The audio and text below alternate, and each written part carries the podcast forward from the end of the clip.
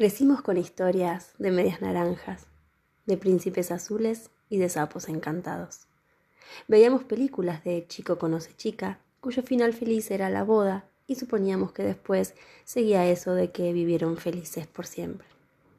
Por suerte, todo va cambiando y ya no buscamos mitades de nada, ni pretendemos títulos de nobleza, y lo mejor, o peor de todo, es que descubrimos que todos son sapos, sin ningún tipo de encantamiento.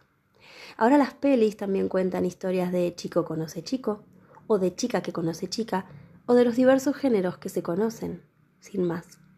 Amamos las historias abiertas porque ya entendimos que no existen los finales, y menos aún algo que pueda ser eterno. La verdad es que no sé de dónde viene lo de San Valentín, pero como me gusta recordar las cosas a mi manera y no como realmente ocurrieron, les voy a contar el verdadero origen de esta celebración.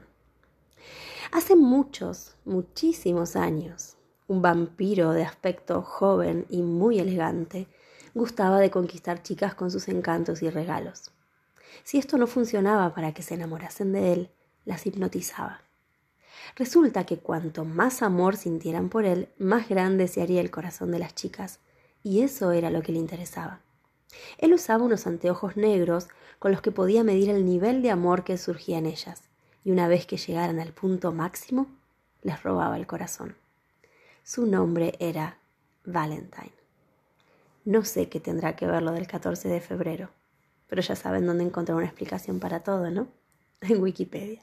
Como sea, en realidad no importa cómo ni por qué. Mejor celebremos el amor en todas sus formas y colores.